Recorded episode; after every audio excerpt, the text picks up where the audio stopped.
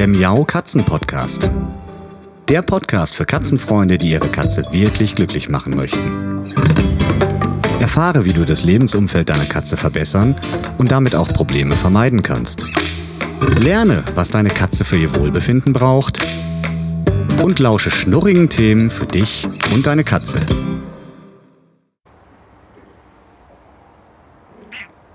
Hallo zu einer neuen Folge Katzenpodcast. Ja, vielleicht hört ihr es. Ich sitze mal wieder auf dem Katzenbalkon, vielleicht das letzte Mal in diesem Jahr zum Podcast aufnehmen, aber vielleicht haben wir auch noch ein bisschen Glück und der Herbst wird auch noch schön sonnig. Jedenfalls habe ich es mir jetzt gerade mit der Dolly hier draußen gemütlich gemacht und die kleine Kugelkatze, ja, macht ihrem Namen wieder mal alle Ehre, saust hier rum und kugelt sich von einer Seite zur anderen, währenddessen ich hier den Podcast für euch aufnehme. In der letzten Woche hatte ich ein ganz spannendes Gespräch mit meiner lieben Freundin Nadine aus der Gollithek. Und Nadine hat mir ein Thema nahegebracht, beziehungsweise hat mir da die Augen geöffnet. Und zwar geht es mal wieder um das leidige Thema Dickmaulrüssler. Ich habe ja schon ein paar Mal darüber berichtet, dass ich im Blumenkasten in den Pflanzkästen am Katzenbalkon immer mal wieder Dickmaulrüssler gefunden habe, beziehungsweise Dickmaulrüssler-Larven. Und die knabbern ja erwiesenermaßen die Wurzeln der Pflanzen ab und sind dementsprechend nicht so gern gesehene Gäste bei uns auf dem Katzenbalkon. Und irgendwie ist es in diesem Jahr ja viel, viel schlimmer geworden. Also ich habe mehrmals Pflanzen austauschen müssen. Wir hatten ja einen sehr, sehr heißen Sommer und da ist das eine oder andere auch aufgrund der Hitze kaputt gegangen. Und immer wenn ich eine neue Pflanze eingebuddelt habe, beziehungsweise eine alte Pflanze ausgegraben habe, habe ich ach, mindestens 10, 15, 20, manchmal sogar noch mehr dicke, fette Dickmaulrüsslerlarven in der Erde gefunden. Und so langsam aber sicher habe ich angefangen, mir darüber echt Gedanken zu machen und mich gefragt, warum ist denn das so extrem dieses Jahr? Mögen die einfach die Hitze oder ja, an was könnte das noch liegen? Also habe ich einfach mal Nadine gefragt, die ja als Gärtnerin viel, viel, viel Erfahrung in dem Bereich hat. Und Nadine konnte mir das relativ simpel beantworten. Man kommt ja nicht drauf als Laie. Ich habe am Anfang dieses Sommers gedacht, ach, ich nutze mal diese schönen LED-Lampions, die es überall für kleines Geld zu kaufen gibt und verschönere unseren Katzenbalkon mit ein paar kleinen Lampions.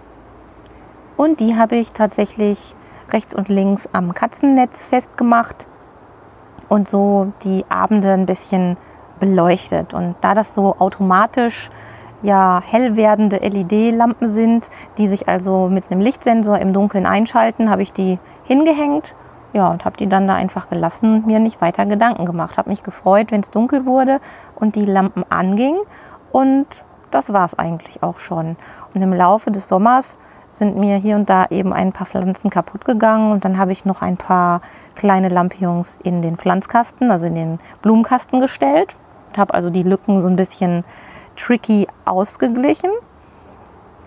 Und anscheinend habe ich mir damit genau das Problem mit den Dickmaulrüsslern selbst ins Haus geholt oder habe das ganze Thema damit noch verstärkt. Denn Nadine hat mir erklärt, dass die Dickmaulrüssler Mamas sich vom Licht in der Nacht angezogen fühlen und dann erst recht an diesen Stellen ihre Eier ablegen. Und genau das konnte ich wirklich auch beobachten. Überall da, wo ich des Nachts Lichtschein auf dem Blumenkasten hatte, in meinen Blumenkästen hatte, da habe ich besonders viele Larven gefunden.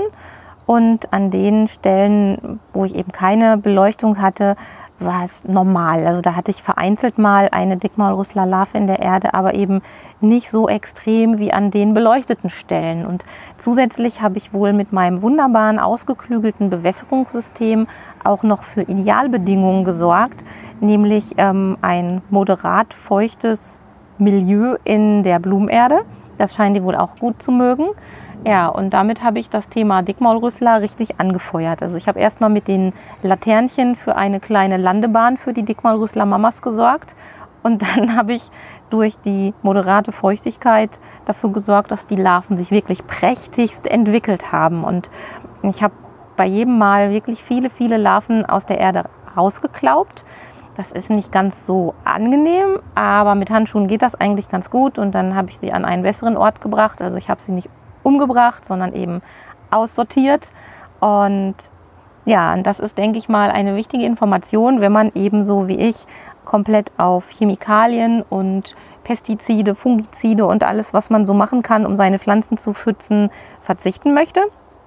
Dass man dann eben weiß, dass man mit manchen Maßnahmen auf dem Katzenbalkon auch dafür sorgt, dass die Schädlinge erst recht ankommen.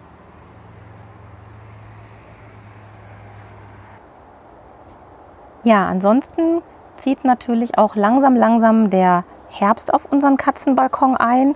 Ich habe also viele Sommerpflanzen schon ausquartiert bzw. entsorgt, weil die einfach nicht mehr schön waren. Durch die extrem heißen Temperaturen war das alles nicht so prall dieses Jahr wie sonst. Und natürlich hat auch meine geliebte Pfefferminze schon wieder ordentlich Mehltau abbekommen. Das heißt, die habe ich in diesem Jahr schon insgesamt dreimal runtergeschnitten. Ich glaube, das war jetzt sozusagen auch die letzte Ernte oder der letzte Rückschnitt, weil da jetzt sicherlich nicht mehr viel kommen wird.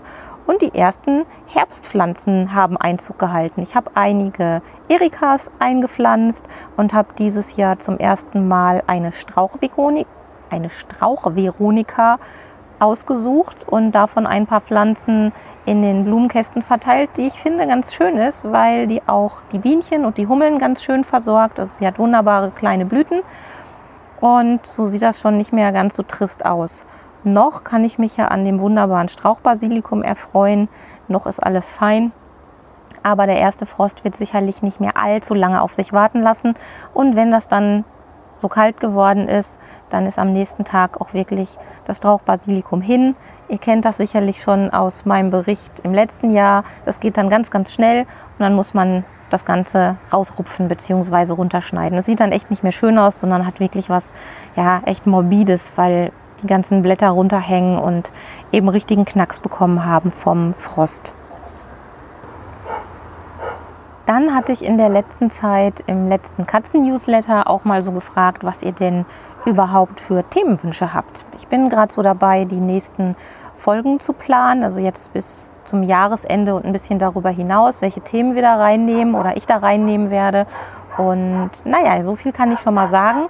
Am es sind ein paar schöne Themen zusammengekommen, unter anderem das Thema Allergie bei Katzen, dem werde ich mich ein bisschen näher und intensiver widmen.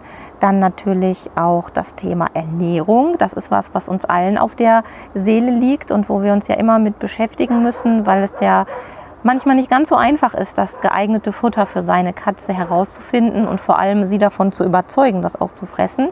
Also das ist das zweite wichtige große Thema, was anstehen wird.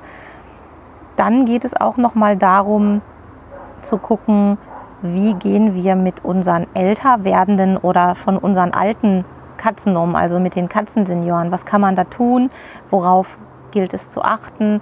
Was gibt es da für Erfahrungen, auch bei euch Hörern und auch bei den Katzen-News-Lesern? Da wird sicherlich nochmal eine ganz schöne Folge geben, in der ihr auch mal erfahrt, wie andere sich behelfen mit manchen Problemen im Alltag, was man da machen kann, welche Tricks und Kniffe andere schon herausgefunden haben, die man sich dann abgucken kann oder von denen man sich motivieren lassen kann oder wodurch man vielleicht wieder ein bisschen neuen Mut fasst, wenn eine Katze schon älter und vielleicht krank geworden ist.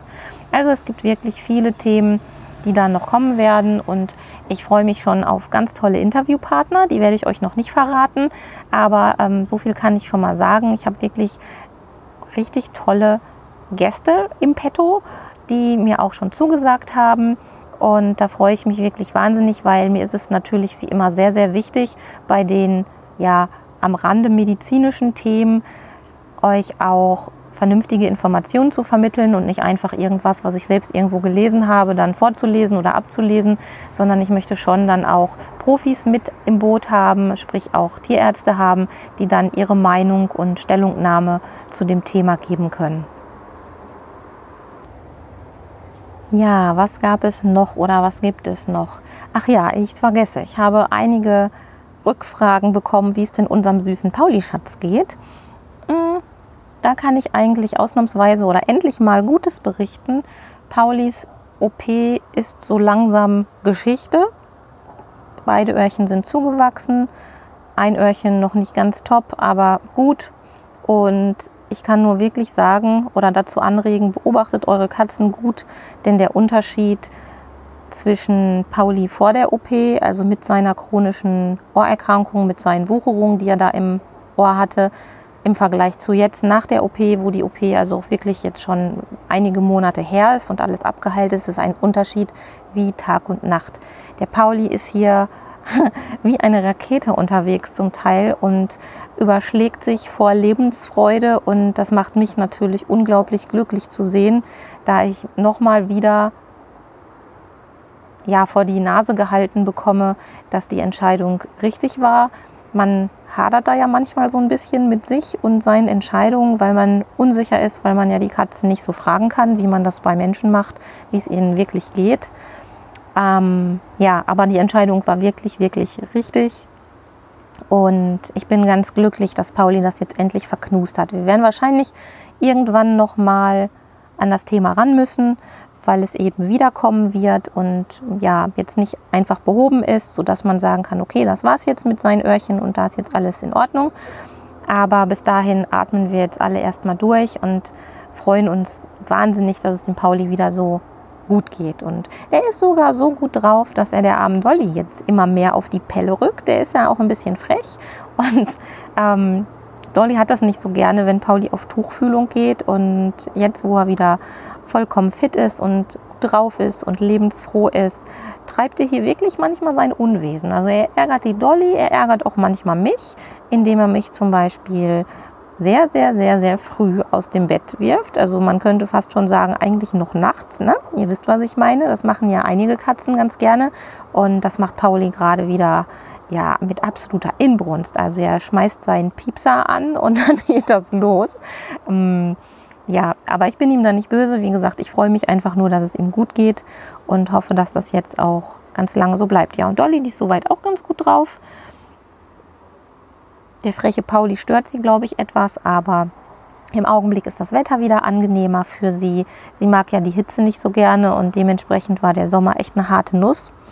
War ja für uns alle, weil es so heiß war, aber für Dolly ganz besonders mit ihrem Plüschfell. Und die freut sich jetzt, dass es endlich wieder etwas kühler wird und dass man die Sonne auch mal wieder genießen kann, ohne dass man ja, sich kaputt schwitzt, beziehungsweise dass es viel zu heiß wird. Im Augenblick liegt sie unter unserer Balkonbank draußen, natürlich im Schatten, wie sich das für Madamchen gehört, aber ich merke halt wirklich, wie sie das genießt und ja, wie schön es für sie ist, die Nase in den Wind zu halten.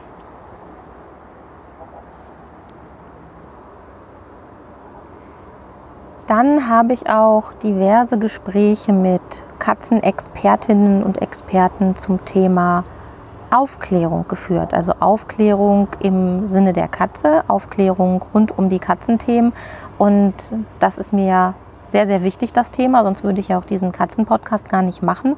Und da möchte ich euch nochmal was ausrichten sozusagen. Denn ähm, wir alle waren uns einig, also alle Katzenexpertinnen und Experten, mit denen ich gesprochen habe, wir waren uns einig, dass da einfach noch viel zu tun ist und alle Katzenhalterinnen und Halter, die jetzt schon mit vollem Elan und Enthusiasmus sich um das Wohlergehen ihrer Katzen kümmern, sind eigentlich aufgerufen, diese Botschaft zu verbreiten, also die Botschaft, dass Katzen eben keine einfach zu haltenden Tiere sind und dass man sich sehr, sehr intensiv mit seinen Katzen auseinandersetzen sollte, damit man Probleme und Krankheiten rechtzeitig erkennt, damit es nicht zu Verhaltensproblemen kommt und vor allem, damit Katzen ein fröhliches und gutes Leben bei uns Menschen führen können. Und das kann man eigentlich gar nicht genug betonen. Deshalb verbreitet diese Botschaft und regt auch euer Umfeld, also alle, die Katzenhalter sind, dazu an, sich mal ein bisschen näher damit auseinanderzusetzen. Motiviert natürlich nicht mit erhobenem Zeigefinger und auch nicht ähm, auf die böse Art und Weise, sondern versucht einfach nett diese Themen unterzubringen, die wir hier immer und immer wieder besprechen, wo einfach ein riesiger Aufklärungsbedarf besteht. Sei es beim Umgang mit der alten Katze oder der kranken Katze oder eben der ganz kleinen und jungen Katze, die noch erzogen werden muss. Denn Katzen kann man erziehen. Das hat uns ja auch die Tierärztin Sabine Schroll nochmal sehr eindrucksvoll geschildert mit ihrem neuen Konzept, dem Katzenkindergarten. Also es gibt wirklich viele, viele Themen, die man beachten sollte, die auch einfach weitergetragen werden müssen, damit endlich mal mehr Menschen oder noch mehr Menschen sich ein bisschen intensiver mit ihren Katzen beschäftigen und da einfach für das Wohlergehen der Katzen sorgen. Ja, damit bin ich für heute schon mal am Ende. Es war ja eine kleine Mixfolge. Wir haben einfach nur mal oder ich habe euch einfach mal einen kleinen Überblick gegeben, was hier so los war, was es für neue Themen demnächst geben wird und wie es so weitergehen wird. Ich würde mich wirklich sehr freuen und deshalb das nochmal zum Ende dieser Folge, wenn ihr den Katzen-Podcast ganz aktiv mal einem Menschen aus eurem Umfeld weiterempfehlt, ihm vielleicht auch erklärt, was ein Podcast überhaupt ist, weil es gibt ja nicht nur den Katzen-Podcast, es gibt ja auch viele andere tolle Podcasts, die man sich anhören kann. Und ich finde dieses Medium einfach super klasse. Also verbreitet die frohe Kunde, dass man sich unterwegs auch tolle Sachen anhören kann auf dem Weg zur Arbeit oder beim Bügeln oder wann auch immer. Und dann hören wir uns in der nächsten Woche wieder. Und bis dahin wünsche ich euch eine schöne Zeit. Tschüss. Das war eine Folge des Miau Katzen Podcasts von Sabine Rutenfranz.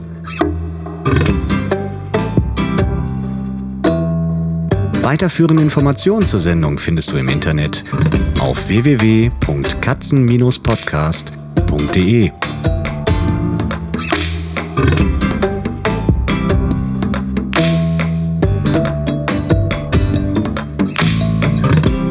Und jetzt aus die Maus.